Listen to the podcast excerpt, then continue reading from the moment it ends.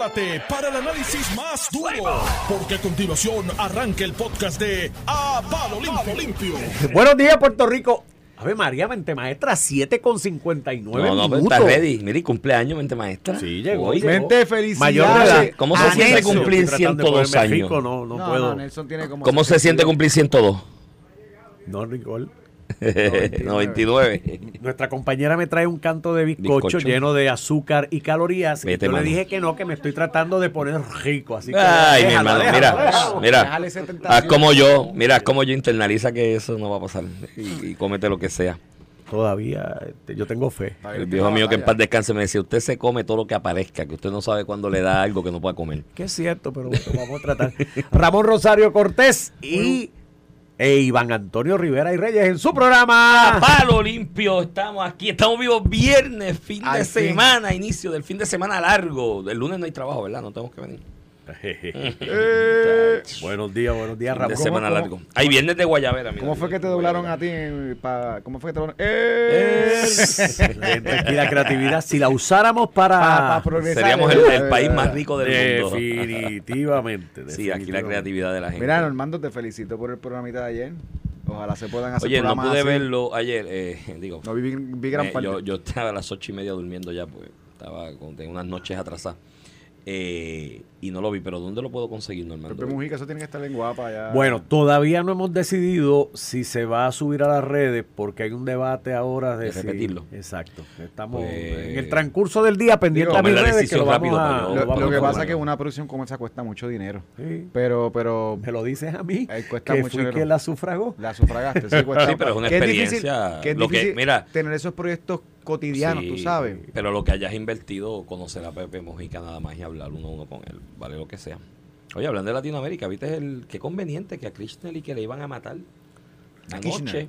a Cristina? Y que la bala se... A Cristina en la Fernández. jerga es que la pistola mascó la Sí, bala, bueno, ¿no? porque la, pasado, pistola estaba en la cara. Pero Sí, qué sí, conveniente justo cuando la van a procesar por corrupción y está en un proceso de, de con un fiscal asignado para acusarle de corrupción. Ya iban a Judico que eso fue un paquete. No, no, no, es que es curioso, me llama la atención. y en Latinoamérica eso ha ocurrido una más de una vez. De hecho, me acuerdo de Pepe Mojica que le, le- se le quedó un micrófono abierto en una en una convención de estas internacionales, los encuentros de mandatarios de líderes y viene y hace referencia a Cristian y dice la esposa del visco ¡Auch! y todo el mundo molesto imagínate por poco se crea una guerra entre Argentina y. Uruguay por, porque Pepe dijo la esposa del visco Llegó el momento de yo retirarme. De hecho, tú sabes Oye, que eso ha pasado. Aquí en Puerto Rico, en la legendaria asamblea del Partido Popular, donde pues se dio la, la, La ruptura. La, la ruptura, está Muñoz en una, en una mesa y de momento está buscando algo y, y sale y dice, ¿dónde está la mie esa? y, se, y se ve en el video. Anda. ¿Y dónde tú estabas viéndolo? por televisión en Utuado Yo, eso, eso- gracias a la fundación eh, Muñoz Marín, Ah, está mucho de eso se guarda, igual que la fundación Luis Ferrer. Aquí cada gobernante debiera tener Sí, una Sí, fundación. guardado. una fundación para tratar Pero de sabes, tener sus Luis- documentos. si la María. Calderón tiene los documentos en la fundación Luis Fortuño los tiene, si la Calderón los tiene, Pedro Rosselló los tiene, Hernández Colón creo que se lo estaba haciendo Colbert ahora en un proyecto nuevo en una universidad. una parte de la fundación de la biblioteca Y es una pena porque en una ocasión yo estaba hablando con Lourdes Negrón eh, y don Carlos tiene, me dijo que un sitio ¿Dónde por allá la marquesa guardada, este, un montón de, de, de Sí, sí, sí, y de cosas de la época de Sí, que, eso tiene una deberían- valía histórica, deberían- ¿no? Y sí, deberían acopiarse. Mira, si escuché, y podemos empezar con ese tema, eh, el programa de la demanda de la Junta de Control Fiscal al gobierno por la reforma, La reforma laboral, laboral. Y escuché la analogía que hizo Normando en la entrevista con Carlos Rivera del béisbol, de el juego en la novena entrada, el, el equipo estucado y el pitcher a 103 millas por hora. Y cuando y cuando Normando dijo eso, que, y yo dije, eh, Normando está pensando en sus Yankees en este mes que están, están contra la pared y, con el pitcher a 103 millas. Y Normando hizo la analogía de que ciertamente eh, la demanda de la Junta de Control Fiscal contra el gobierno de Puerto Rico por el asunto de la reforma laboral y de la forma disparatada que se aprobó, pues en esa entrevista eh, Carlos Rivera, ex secretario del Departamento de Trabajo, dice que pues, el gobierno tendría dos strikes. Bueno, lo dijo Normando, lo de los dos strikes y, lo, y, lo, y, lo- y la analogía con el béisbol, pensando en los Yankees, eh, Normando, de lo mal que están. Y el gobierno la tiene apretada contra la Junta porque lo primero que va a hacer la Junta es, en su caso, presentar el estudio económico Pero que ¿sabes realizó para eh, oponerse a la medida y el gobierno no tiene ni estudio económico para Jurídica, eso. jurídicamente tiene dos strikes, pero esto fue una medida populista. Yo estoy seguro que muchos en el Ejecutivo y la Asamblea Legislativa entendían que cuando aprobaron la ley esta 41 del 2020, que no es otra cosa una ley que volvió para atrás muchas disposiciones que se cambiaron en el 2017 para incentivar la economía, el pequeño y mediano comerciante para que contratara más empleados. Y esta legislación lo que hizo fue subir de nuevo los días de vacaciones, enfermedad, bono Navidad lo flexibilizó más, este el periodo probatorio lo redujo eh, nuevamente, entre otras disposiciones de fianzas a patronos en casos de despido justificado. Estas medidas que suenan populistas, que fueron originalmente propulsadas por el Movimiento Victoria Ciudadana, eh, la- de- los dos cuerpos la aprobaron, obviamente por su simpatía política. Y hasta cierto punto, me imagino yo, no lo he hablado con él, pero el gobernador también sintió la presión pública y política de firmar esta medida a sabiendas de que, pues, por nuestro estatus colonial, por nuestra desgracia territorial o lo que sea, tenemos en estos momentos una, una Junta de Supervisión Fiscal que evita que el Ejecutivo Legislativo se cojan un cantazo haciendo lo correcto en lugar de lo simpático a nivel político, porque la Junta lo puede corregir después. Y yo creo que en parte esto es un reflejo de eso, de que nos pusieron un eslabón y no, no necesariamente el gobierno tiene que tomar la medida difícil, ya sea la Asamblea Legislativa o el gobernador, de que esa medida puede sonar lo más chulo, vamos a poner el salario mínimo en 200 pesos por hora, todo eso puede sonar chulo y simpático políticamente, pero a nivel práctico de política pública es incorrecto en un mercado donde tú tienes el pequeño y mediano comerciante todavía tratando de digerir las pérdidas de los huracanes y la pandemia, tota- todavía tratando de digerir los costos de la inflación, todavía tratando de digerir el aumento del salario mínimo para ponerle una carga impositiva porque si esto tiene en dólares y centavos, esto cuesta. Encima de eso, vas a terminar matando la economía. No obstante, tienes un andamiaje político en Puerto Rico ahora que le permite a la Junta corregir. Que mi crítica con la Junta es que mucho se tardó. Desde la tramitación de esta legislación debieron haber levantado bandera. Claro. Una vez se aprueben los dos cuerpos legislativos, debió haber levantado bandera firme, no la cartita que le enviaron al gobernador. Y una vez se firma, inmediatamente procede con la erradicación de este pleito, que tardó meses en radicarse luego que esta ley está vigente. Y ahora mismo tú tienes todos los patronos en Puerto Rico que no saben qué ley van a aplicar. No tan solo que no saben qué ley van a aplicar, los problemas procesales que eso le conlleva. Cuando tú tienes una plantilla organizada, especialmente en las multinacionales, de ese pago de nómina, que esas licencias y demás se tienen que cuadrar en un sistema computadorizado, que es el que te hace los cuadritales cada mes que pasa, pues tienen un revolú. Porque no o aquí las instrucciones cruzadas de eh, enmienda el programa o modifícalo para que adoptes esto y después la carta y el email diciendo aguántala que hay otra cosa aquí ahora. Y lleva ya dos meses y crea unas incomodidades eh, eh, enormes. No obstante, eh, coincidiendo contigo en que la Junta se tardó demasiado quizás en llevar esta acción, procesalmente hablando, le dio tanta oportunidad al gobierno de enmendar, corregir, justificar y llevar el proceso conforme a la propia ley promesa, que el, exceso de oportunidades que le dio al gobierno hoy en el tribunal, en el proceso eh, adjudicativo que se llevará a cabo ante la jueza, pues tienen pues a favor dos strikes, porque le dieron demasiado break al gobierno. Y procesalmente hablando, la realidad es que el gobierno la embarró por todos lados. Pero es que a sabes. nivel, a nivel jurídico, cuando esto se adopta como parte del plan fiscal desde el 2017, una reforma laboral en el sector privado para incentivar la economía, desde el punto de vista jurídico están fritos. La, la, la juez Desde Swain, el punto de vista sustantivo están Sustantivo fritos. está frito. Pero procesal también, porque le dieron tanto break que procesalmente Sí, sí, lo sí. amarraron también. Lo, a lo lo- mejor, lo digo, hacen lucir, lo hacen lucir más eh, temerario. Exacto. Y eso, a oye, a veces uno juega esa carta. Tú eres, tú eres un muy buen litigante y yo llevo unos años litigando y algún día quiero cuando sea grande ser como tú. Ay, como litigante, eso. pero pero yo a veces me juego esa, sé que en lo sustantivo de plano tengo razón, pero agoto todas Lo las hacer- alternativas hacer procesales. temerario. Exacto, y cuando subo al tribunal, subo amarrado, Pero- porque di pero- todas las oportunidades. Pero sácate del panorama, ¿verdad? Tienes razón, Iván, pero dentro de ese panorama, tratar de solidificar tu caso, la realidad es que tienes un efecto en la economía Claro, abismal. claro. Tú tienes todos los patronos en Puerto Rico que hicieron sus proyecciones. Ah, porque para colmo esto se aprueba un 20, para que entre en vigor, en vigor un 20 de un mes. A dos o tres meses del bono de Navidad. O sea, que tú cambiaste todo este andamiaje de proyecciones. Sí, sí, de sí. proyecciones. Que un patrono tiene que empezar a computar que las vacaciones les va a salir mal, que hay empleados que tienen licencias que antes no tenían, que hay empleados que van a recibir el bono de Navidad. Yo yo tengo de cliente un patrono que tú sabes la jugada del bono de Navidad cuánto le cuesta? 1.5 millones. Sí, 1.5 millones los cambios al bono de Navidad. Y, y como tú a esa empresa a cierre de año fiscal le estás diciendo, papá, te equivocaste por un 1.5 millón, millones saliendo. O sea, y, Digo, lo que las pro- lo que pro- yo creo que una alternativa aquí, y esa parte no la vi en recursos, o quizás hay una moción aparte del recurso, sino a lo mejor la están presentando en estos días, hoy, mañana, no sé yo, el martes, porque el lunes es día fiesta. Y ya hoy está todo el mundo, mi hermano, en, en mood de weekend largo. Viste la calle y vacía. Eh, el asunto es que quizás ahí viene también el auxilio de jurisdicción con la juez Swain para que emita de alguna manera un suspenso de la algo ley temporario, eh, temporal. eh, ¿Qué fue lo temporal a lo pidió? que se ve a lo que se ve el, el que la caso. Junta le pidió eso al gobierno varias veces. Mira, déjalo temporal, lo que resolvemos Exacto. esta parte.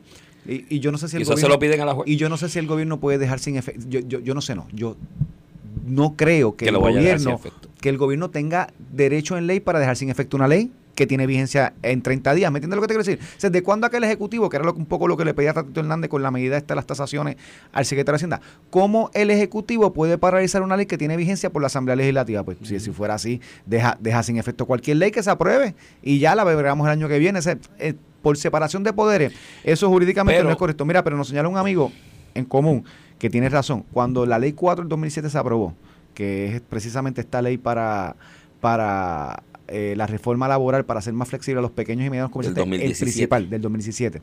Cuando se aprobó, el desempleo en mayo, junio ya empezó a bajar y los empleos a subir. Esto antes, no vengan con los fondos federales, esto antes del huracán y de los fondos federales. Ya se veía el cambio que ahora en parte, pues, con toda esta legislación laboral, porque no solamente esto, papá, la cuestión esta de los plásticos, de, lo- de- de- de la ley de los plásticos, el salario mínimo, la inflación natural después de venir la pandemia, todo esto se le, todo esto se le echó a La- un pote a la estos inflación empresarios. natural después de venir de pandemia y aderezada en Puerto Rico con un aumento de salario mínimo descabellado sin estudio porque ellos mismos admitieron en la propia medida que no tienen estudio. O sea, que es una corazonada, es como Juan Vázquez, era una corazonada.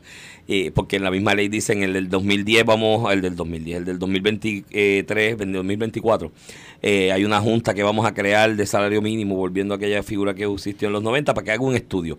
Pues loco, hazlo ahora antes de implementar. Lo implementé y eh, después hago el estudio. En un No, periodo de tres años, esa ley de salario mínimo del 2020 que se aprobó al 2024, el 2021 que se aprobó al Te parte 2024, por la mitad. tres años, sube en 30% el salario mínimo. parte por la mitad la O sea que a un pequeño mediano empresario o a uno grande, de inmediatamente un sector tú le aumentas un 30% en uno, de los cost- en uno de los renglones de nómina. Si usted cuando va al supermercado en estos días le pasa como a mí, que me entro como que en medio depresión. O sea, que para mí el supermercado era una distracción. O sea, a mí me gusta ir al supermercado, miro, hablo con la gente, qué sé yo qué. Y es una terapia. Últimamente, de Chopper. última, yo me llevo los choppers de, Eso aquí es de los periódicos porque a mí me gusta hacer la compra y es una terapia para mí. Cuando la pandemia, yo no me volví loco por el supermercado, iba todo, todos los días yo iba a comprar la cena del día porque era de mi, mi distracción. Eh, y ahora voy y me distraigo y lo paso bien. El problema es en la caja. Cuando llego a la caja me empiezo a deprimir porque con dos bolsitas eh, te meten 60, 70 pesos, ¿me entiendes? Y, y si le mete un poquito más el carrito, y he visto que me parte el alma, pero o sea, una cosa, el otro día, bueno, uno dice las cosas que ayuda, pero el, el otro día me partió el alma, veo este señor eh, mayor de edad con la cajera sacando cositas de la compra porque porque porque no le daba, ¿sabes? De lo caro que está la cosa. Y yo pues estaba detrás y dije, mira, déjate eso, déjalo, yo, yo cuadro eso que, que tengo prisa, no te ponga a sacar.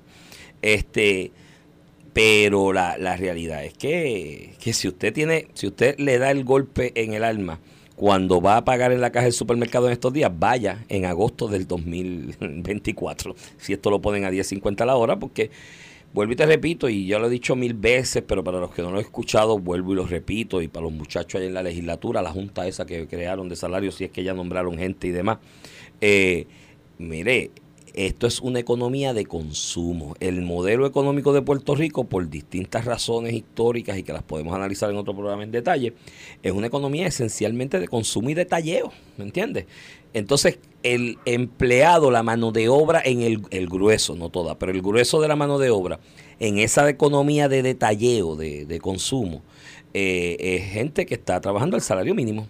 Si tú aumentas el salario mínimo, tienes un impacto directo en, en el precio de lo que se va a manejar en ese detalleo, porque tengo que sacar de algún lado el, la imposición que me establece el gobierno de aumentar el salario mínimo. Entonces terminas con una realidad de que no ayudas a ese que le pagas el mínimo, porque el propio aumento, entonces, en un país donde la mayoría de la gente vive apretado mes a mes, que lo que gana es prácticamente para consumir su canasta básica de servicios y alimentos, a ese mismo que le aumentaste el mínimo no lo estás ayudando, porque el incremento o el efecto inflacionario en ese proceso de detalleo le va a absorber el aumento que le diste. Entonces, a la vez, liquidaste a los demás que no están al mínimo y que están en otra fórmula económica porque le estás incrementando eh, su, su, su consumo y su canasta básica de alimentos y servicios. Y es un, es un palo embarrado por las dos puntas.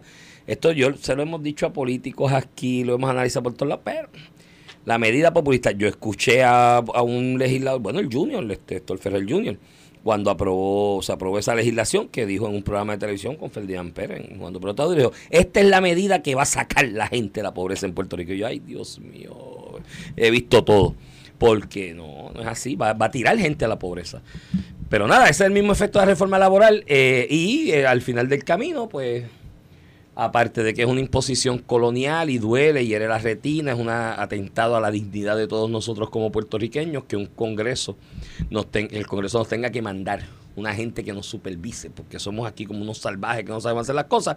Cuando ocurren medidas como esta, uno dice, mano, en verdad yo creo que hace falta la Junta. Tú sabes, porque si no, si deja a estos muchachos ahí solos, esto es, queman en la casa. Pero eso no, de, eso no deja de ser triste, ¿verdad? Que es triste, por eso tengo la aclaración de que es que nos hace falta que nos impongan una persona que nosotros no escogemos para administrar la Puerto Va contra la dignidad nuestra como pueblo y todo, pero por eso tengo la aclaración de que establecido de que es indigno y de que es triste y es vergonzoso, pero pues si no estuvieran esto, queman la casa, brother, porque están al garete. Nada, veremos ahí. Yo ahí, si quieres apostar un almuerzo a que la Junta gane ese caso en el tribunal. Ah, no, no, no está bien. Si, encuentras con quien almorzar, me apuestas contigo. apuesto dos. Me apuestas dos por Mira, este, hay otras noticias por ahí. Sale en el periódico El Nuevo Día que la encuesta que del, soborno de Wanda Vázquez decía que estaba ganando. Y yo, tras de corruptos embusteros, mano, pues él nunca estuvo adelante con Mira, eh, voy a contextualizar. El, de hecho, en el caso de Wanda Vázquez y el venezolano de Bancrédito, este, y además hay un agente del FBI acusado, en este caso de, de soborno, un ex agente ya lo habían Votado ya, ya, ya, se había ido, ya había tenido dos o tres revoluciones. Lo habían votado por un caso. Este, en, en ese escenario de, del caso criminal que sigue contra ellos, se le se había puesto una, una ley de mordaza, que esto en el Tribunal Federal es bastante común, eh, una ley de mordaza para que las partes, ni, ninguna de las partes, eh, discuta cualquier asunto interno, cualquier asunto del caso, en los medios públicos para no influenciar un posible jurado. Que hay una crítica siempre encerrada en esto de que Fiscalía Federal puede hacer una conferencia de prensa justo cuando está radicando y, y, después pues la otra parte no se puede defender y ya ya puso, ¿verdad? La Fiscalía Federal puso una opinión pública o, o, la, ¿verdad? Una línea editorial sobre el asunto. Eh, en este caso no, no, fue tan así porque Wanda Vázquez y sus abogados estuvieron meses eh, tratando de poner su línea en atención a que sabían que esto venía, ¿verdad? Así que en ese sentido, eh, Wanda Vázquez publica un tuit que es una cita. Eh, básicamente un dice, de Bram Fischer, sí. Eh, un abogado comunista. africano, es comunista. Esa parte no la sabía. Ah, mira qué chulo. Sí, mira. Cuando te estás cayendo para abajo te pegas de un clavo caliente. como, que se agarre la Biblia. Mira, la evidente injusticia está ahí para que todos los que no están cegados por los prejuicios la vean. Esa es la cita que ella pone. Entonces, pues básicamente Fiscalía Federal radica un, una moción eh, para declarar incurso en incumplimiento con la ley de Mordaza. By the way, que el, resultado de un incumplimiento con una de Mordaza, usualmente la gran mayoría de las veces lo que conduce es que le quitan el derecho a la fianza y tiene que estar ingresado en la cárcel. Miren, en el caso más reciente de Sixto George, pero ha pasado muchísimas veces.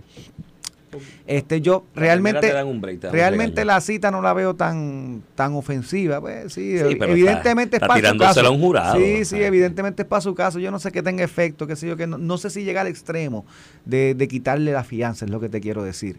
Este, e ingresarla antes de que enfrente juicio y se le tenga que probar, ¿verdad? Más de razonable las imputaciones que se le hacen. Este, pero esto ha generado debate. Paralelamente el nuevo día, como señala Iván, sacó una noticia de los detalles de la encuesta y aquí es que yo digo, está brutal porque no solamente te cogiste un caso criminal. Ah, y antes de entrar eso, eh, Wanda Vázquez hablando de injusticia. Mira que el chiste se cuenta solo, como La dice Gary. es un concepto difícil. Wanda Tú sabes Vázquez- que Platón, o sea, la- liter- Platón y literalmente, Sócrates gastaron papel y tinta que se literalmente acabó de votaron un funcionario, justicia. George Joyner, además de todos los que refirieron al antes, pero votaron un funcionario George Joyner para ponerlo a alguien que le estaba ayudando en la campaña. Eso no es eso de por sí no es injusticia, me imagino. Pero sacando ese tema, tú siempre me estás llevando por el, por el camino de, de rencor. Pero sacando ese tema, pues se está discutiendo ahora en el Nuevo Día un reportaje sobre la encuesta que le dieron a esta persona, a Wanda Vázquez o al equipo de campaña, las imputaciones que se hacen a cambio de las acciones que tomó. Y yo digo, Dios mío, pero ¿y qué, encuesta le dieron a Wanda? Se, eh, la metieron en un reburú legal. La encuesta básicamente decía, no solamente que le ganaba a Pedro Pierluisi, que mira que yo vi números durante toda la época, desde eh, septiembre y octubre, cuando ya empezó a culipandear, porque ya había dicho que no iba a correr, desde septiembre, octubre que ya empezó a culipandear, hasta noviembre, diciembre, cuando ya finalmente anuncia que va. Y nunca Wanda Vázquez estuvo ni cerca. Yo sé que por ahí hay mucha gente que cogió tablitas de Excel y como siempre hacen para Ah, se sientan y le dicen, mira, te hice cabildear". una encuesta. Sí, sí. Y, no, aquí local, mira lo que está pasando aquí para que tú no los Sí. llames y sean relevantes. Yo sé que eso pasa, pero los números de verdad, los que hacen la- los encuestadores de verdad, este, nunca tuvieron a Wanda cerca. Pero no solamente dice eso, sino que de cara a la encuesta de la elección general, la compararon con los que iban a ser los dos victo- posibles victoriosos de la primaria del Partido Popular, Carmen Yulín y Batia, y dejaron a Charlie Delgado fuera. Y el todo ganaba. ganar. Wanda ganaba con todo, olvídate. Sí, porque si dejabas a Charlie- aquella encuesta y dijo, vamos Mira, para adelante. Si dejabas a Charlie en la encuesta, perdía más por más. Ah.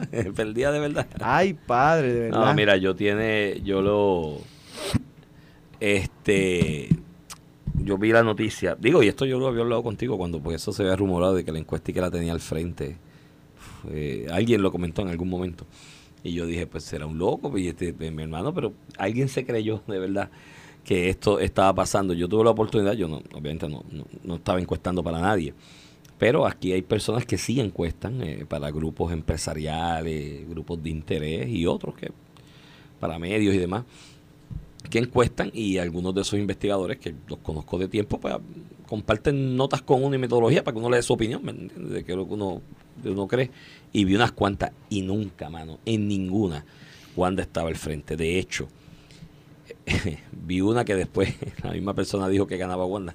O sea, usted tendrá que estaba perdiendo Wanda por 18% y estuvo, no estuvo lejos de eso, ahí, fue por ahí, estuvo ahí, 16, algo así 16. que, que perdió. Este, y, y todas estaban constantes y consistentes entre un 14 hasta un 20% eh, de ventaja de Pierluisi sobre Wanda en esa primaria. Así que esta gente, tras de corruptos y que ofrecieron un soborno, y la encuesta es parte de, porque hubo otros chavitos ahí. Este, yo no sé por qué se le da tanta relevancia a la encuesta, porque es que hubo unos chavos también envueltos para financiar unos consultores de campaña y demás extranjeros. Eh, la realidad es que tras de esos corruptos que ofrecen ese soborno, embusteros, porque llevaron una encuesta que no, no estaba distante eh, de la realidad. Eh, y si alguien del equipo de Wanda se la creyó en aquel momento, pues que vaya a Brooklyn, que allá hay un tipo que tiene un puente para vendérselo barato para que tenga un puente en Nueva York y que sea de su propiedad. La realidad es que eso nunca eh, iba, iba a ocurrir, nunca estuvo en el panorama y pues lamentablemente Entonces, eh, se la- dieron la, a la eso. encuesta se la hizo Citigroup, que, que, que es una entidad encuestadora británica. Tú sabes que, que además de eso, para hacer una encuesta en Puerto Rico, y, y en Puerto Rico hay buenas encuestadoras, este, tienes que conocer, que conocer el tienes que conocer el- la el- jurisdicción. Es una cuestión de pesos electorales. Es un, un, un asunto más complicado que sacar y preguntar. Los 1500 investigadores de, de Puerto Rico que yo respeto y que he respetado siempre y que les reconozco que siempre han estado acertados. Eh. No, no siempre. la- Eh, hay uno que tú respetas mucho que se dejó engrasar en algún momento. Bueno, en También última, encuestando disparate. Bueno, en la elección general no falló por mucho. Puso a Charlie ganando por uno y medio y perdió por uno y medio. Está en el margen Está de en el error. margen de rol. Pero sí, la de la de Wanda y, y no, Puso había a Wanda break. ganando, brother. No había break. y, y mira, como por, por 20%, era una cosa bien loca. No había break. Pero bueno, eso aparte de eso. Pero los que, y él no es el único, hay otros que yo conozco Sí, aquí, sí. Que, que la particularidad que tienen es esa, es que conocen socialmente eh, tanto a Puerto Rico y unos sectores y unos balómetros en específico, que ese conocimiento les da una ventaja, porque saben primero dónde ir, cómo ir y, y, y- y- el, el mecanismo para usar. Claro, en esto también hay otra cosa, y ese que, que, que, tú mencionas, eh, que hace referencia, que sabes que, que es reputado de su, de su amistad. El, mi diferencia siempre con los cientistas políticos que apuestan todo a los mecanismos de investigación eh, cuantitativos es que no hay break, mi hermano. Sea, la conciencia, la mente, el parecer y el sentir del ser humano es tan complicado que tratar de predecirlo cuantitativamente es difícil. Tienes que hacer unos híbridos y utilizar Sí, sí, hay- mecanismos hay una mixtos. parte, la- la una parte cómo- cualitativa y cómo una la gente ve el candidato, Exacto. te- Entonces te ahí, parte de lo cuantitativo, tú lo validas con Cua- lo cualitativo. Cuantitativo es lo que la gente te dice. Si cinco te dijeron que votaban por X y. C te, dijeron que votaban por o las escalas esas del 1 al 10. Cualitativo, en estas encuestas se pregunta, ¿y qué usted cree? ¿Es muy bueno? Y se ¿Eh? ¿Qué- cómo profundiza cree? más, exacto. Y ahí tú sabes cuál es el sentir real que puede perdurar en una campaña negativa. Porque cuando la gente tiene una buena percepción de un candidato, este, una campaña negativa no tiene tanto efecto.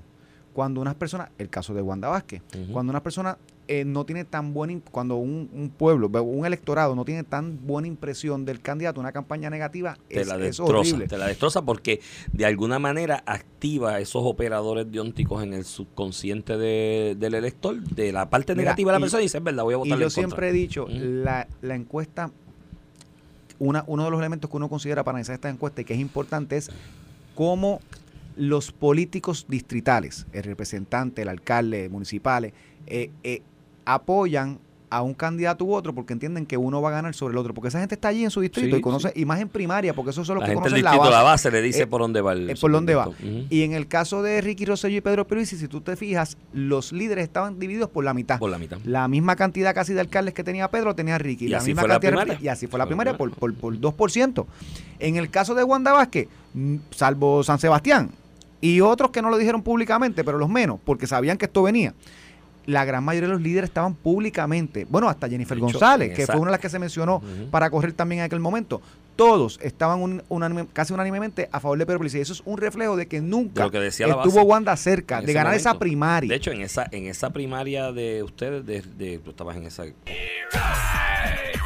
Estás escuchando el podcast de A Palo Limpio de Noti1630. De regreso aquí a Palo Limpio por Noti 1630, edición de hoy, viernes 2 de septiembre del 2022. Este es Iván Rivera quien te habla en el inicio del fin de semana largo y viernes de Guayabera. Iván, buenos días. Y Mira, viernes, hermano. este- Hoy está lloviendo, mano. Sí, No, a mí no me gusta que lluevan los viernes. Se pone la calle mala. Además, es un lío porque yo ando a lavar el carro ayer y ahora nadie me va a creer. que Qué bueno, qué bueno que el mío está bien sucio. Sí, me preguntó el hombre que los lava por ti. Me dijo hace tiempo que no viene por ahí. Ah, fuiste donde chino. Sí, me dijo hace tiempo que no viene. Y yo dije, chacho, él ni se baña ya va a lavar el carro.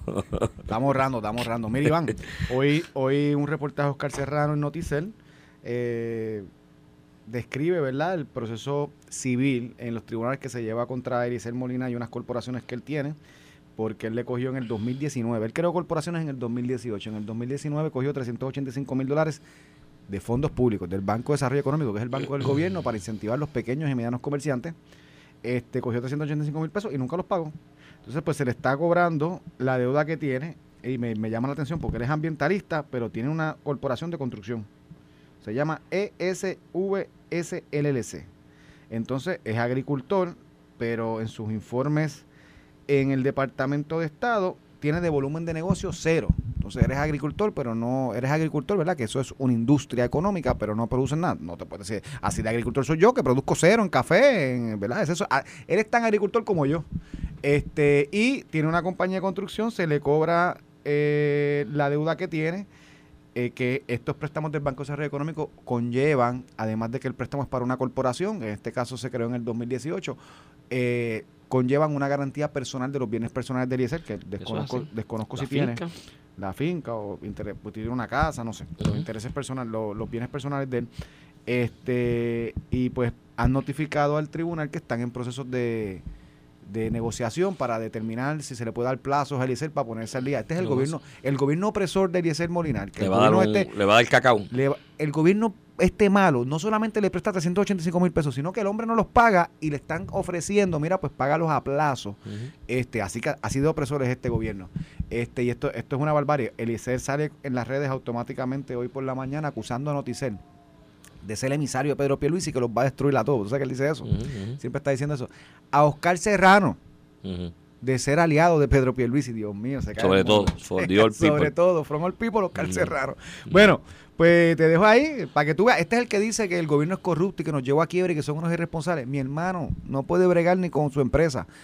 Ni con- y no me pueden decir que vino el huracán. Esto fue después del huracán. Se le prestan 385 mil dólares y no los paga. Dime al tú. Que el hierro, al que a hierro mata, a hierro muere.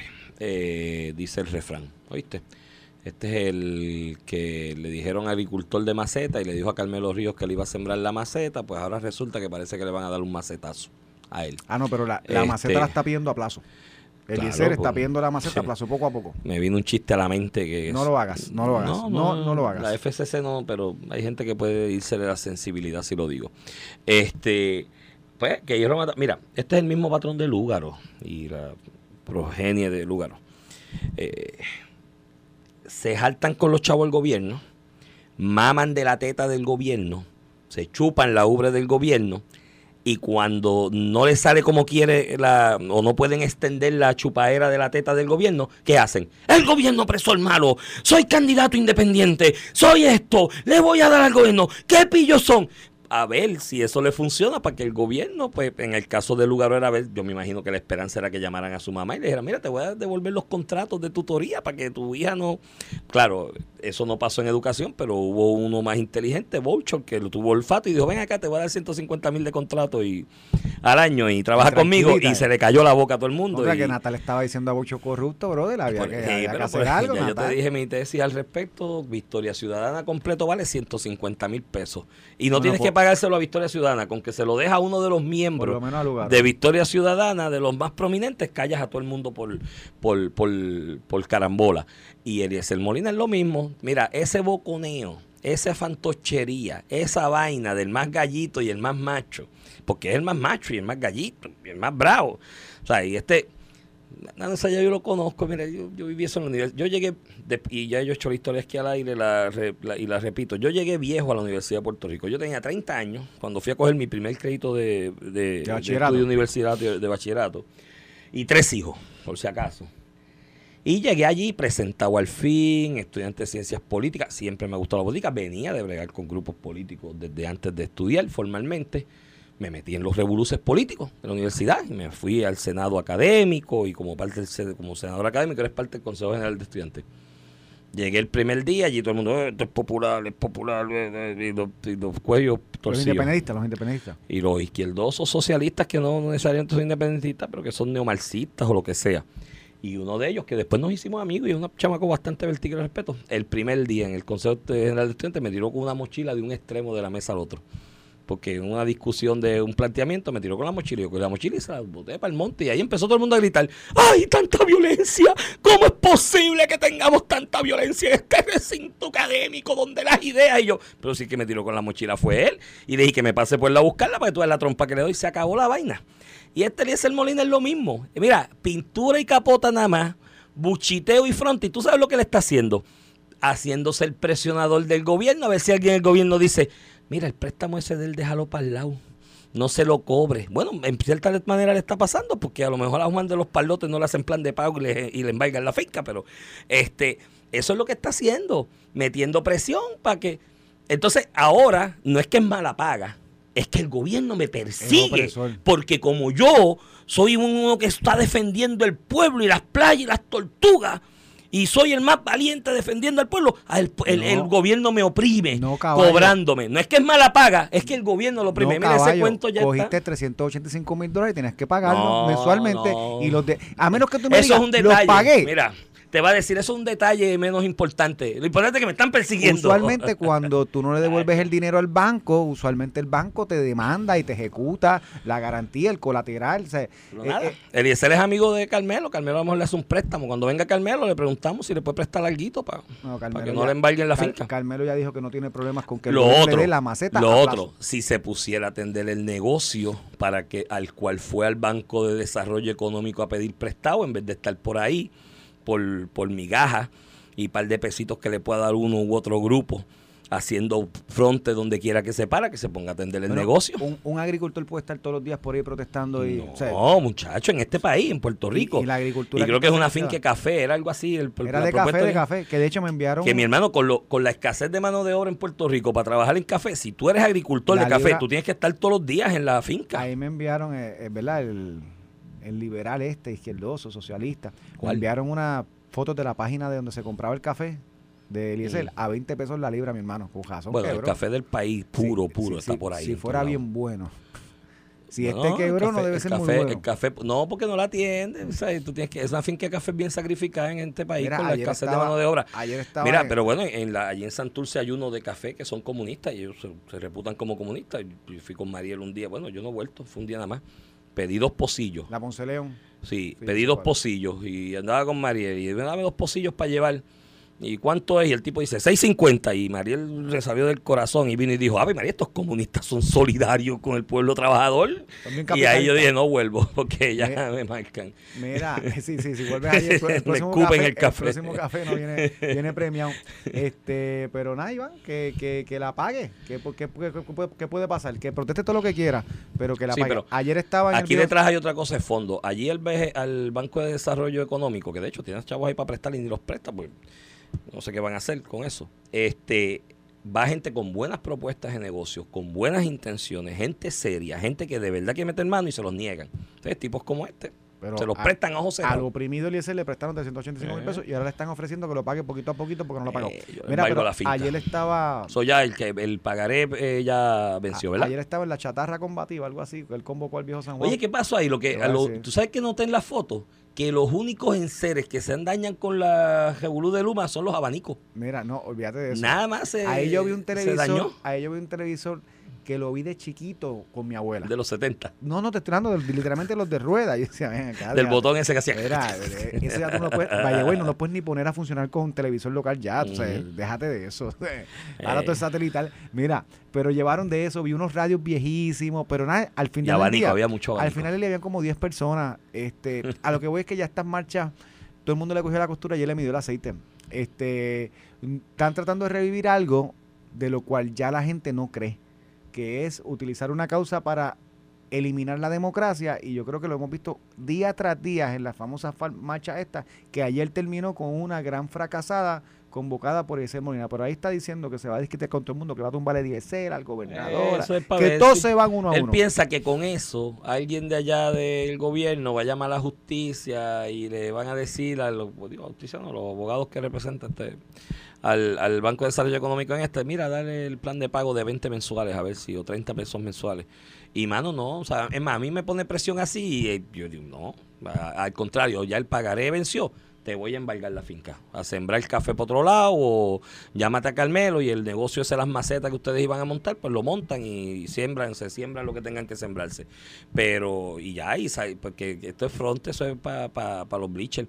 Y ahí se montan unos cuantos también con él, y periodistas y periodistas, y Oye. gente que dicen que son periodistas que no son, porque entonces la línea entre relacionista público y periodista es finita, no se sabe si son periodistas o relacionistas públicos. Entonces, y, y se montan en el mismo combo de poner presión a ver si sacan y alguien de, de- mira, mi hermano, olvídese de... Mira, Iván, eh, ayer estuvo, la Cámara se está dando las vistas sobre el proyecto del Senado 693 de la senadora Rodríguez Bebe, el proyecto que eh, prohibiría el aborto luego de la, de la semana número 22. Ujú. De hecho, las estadísticas de, publicaron las estadísticas del año 2020 de los abortos y ninguno se hizo en la semana 22.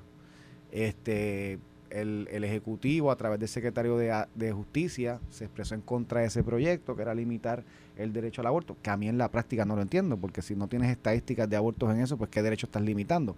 Y yo siempre he dicho, todos los derechos, hasta el de libertad de expresión, que puede ser el que muchos dicen que es el más fundamental, que tú te puedas expresar, hasta ese derecho se regula. Yo no puedo eh, ejercer mi derecho de libertad de expresión en la casa de mi vecina, adentro allí con un megáfono, no, porque se regula. Yo tengo derecho, pero tengo unos límites. Este, y en ese sentido, pues ayer el secretario de Justicia, eh, Domingo Emanueli, eh, se expresó en contra de la medida, ha creado efervescencia. Hoy leo los periódicos y se resalta mucho las personas en contra eh, del proyecto, pero estas son las cosas que yo digo, que la discusión pública o la opinión que se vierte en la discusión pública no corresponde a la opinión del pueblo. Jurídicamente, y el no solamente por la decisión del Tribunal Supremo del de hace, de hace tres meses, eh, por decisiones anteriores, incluso bajo Robert vs. Wade y Casey, la regulación de 22 semanas fijada en la viabilidad de la criatura era una legal. Ahora no hay duda de que es legal bajo, el, bajo la, la decisión del Tribunal Supremo de Estados Unidos, que al final ya fue la que impuso ese requisito en Puerto Rico, porque el Tribunal Supremo de Puerto Rico lo que hizo fue amarrarse de esa progenie de casos eh, que reconoce el derecho al aborto en algún momento por trimestres y después por viabilidad, que es lo que hace esta medida.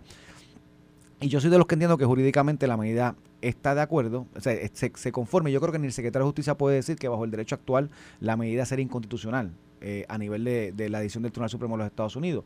Pero más allá de eso, creo que hay una desconexión en lo que se proyecta que es la opinión pública con lo que el pueblo de Puerto Rico piensa. Y yo creo que una regulación de 22 semanas es lo que la gran mayoría eh, de las personas en, Puerto Rico eh, piensan que es lo correcto como política pública.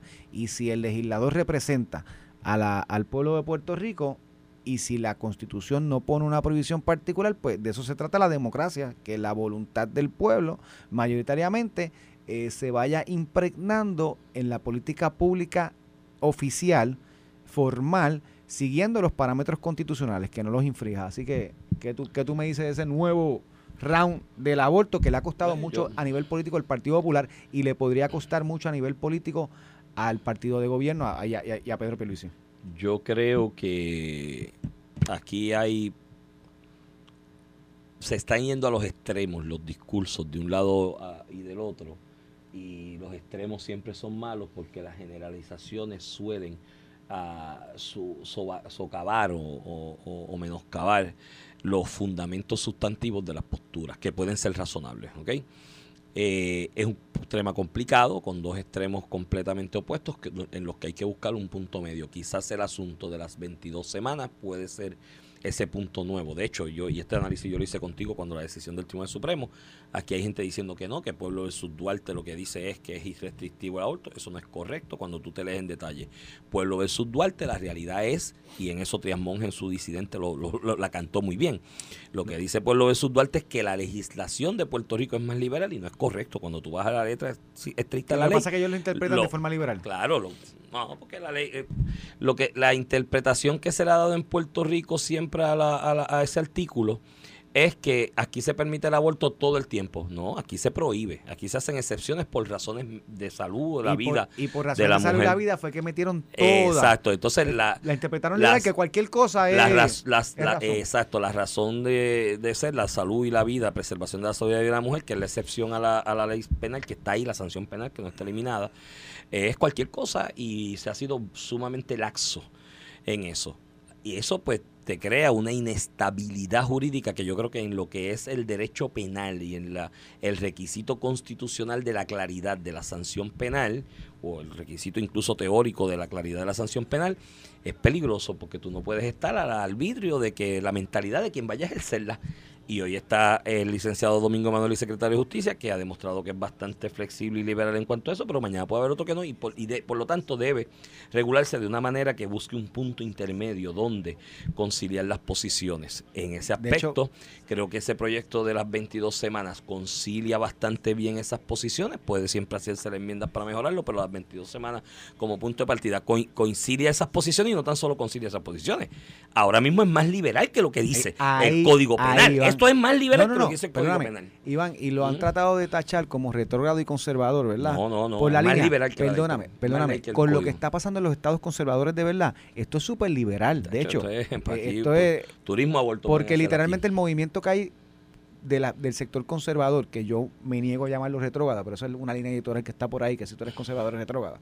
Pero de los estados y jurisdicciones conservadoras, el movimiento es prohibición del aborto absoluto. Y, y, y hay, por otra parte, eh, jurisdicciones bien liberales que están legislando para permitirlo, eh, independientemente de lo que haya hecho Yo creo que en este aspecto el, proyecto liberal. Entonces, lo que estoy viendo son posiciones demasiado extremas de lado y lado, y los invito a que reflexionen un poco y busquen el punto medio. Esto es un problema bien complejo, eh, bien divisorio en Estados Unidos, aquí también.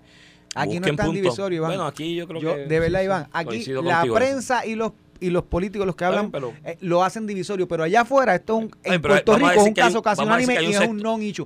Nadie cree que esto es un pues, problema real en Puerto Rico de que, no tienen acceso. en posiciones extremas y deben conciliarla. Porque mira, lo que dijo el secretario, no leí O sea, yo no tuve la oportunidad de ver lo que él dijo en las vistas, simplemente vi un titular con una noticia y esa frase de que el derecho al aborto es uno sagrado de parte del secretario de Justicia es bastante desacertada. Bueno, jurídicamente no es correcto. No Ah, es correcto ni conceptualmente, o sea, no existe una divinidad sagrada del derecho al aborto. Si tú, esa es la posición contraria, que es el derecho a la vida, lo que dice la Biblia, porque la Biblia no habla de aborto, la Biblia habla del derecho a la vida. La posición Sí, contraria es que, lo, como- que lo sagrado es el derecho a la vida, ¿me hablas de entiendes? lo sagrado, lo- es el el derecho a la vida. religioso. Entonces, pero escucho a César Vázquez, que entonces va por el otro lado y dice, entonces son una partida de criminales que Pues también pues está mal. también está mal, porque, se presta la chacota. eh, los extremos en estos dos casos, tanto el que asumió el secretario de Justicia una visión liberal del mismo, como el del doctor César Vázquez en una eh, eh, posición sumamente conservadora, esos extremos y generalizaciones, tú sabes lo que hacen, Ramón, menoscaban los fundamentos sustantivos del argumento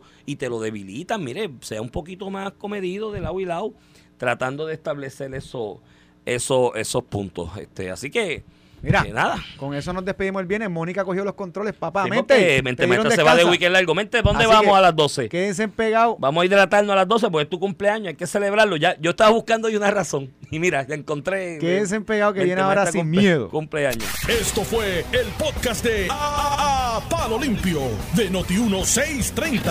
Dale play a tu podcast favorito a través de Apple Podcasts, Spotify, Google Podcasts, Stitcher y notiuno.com.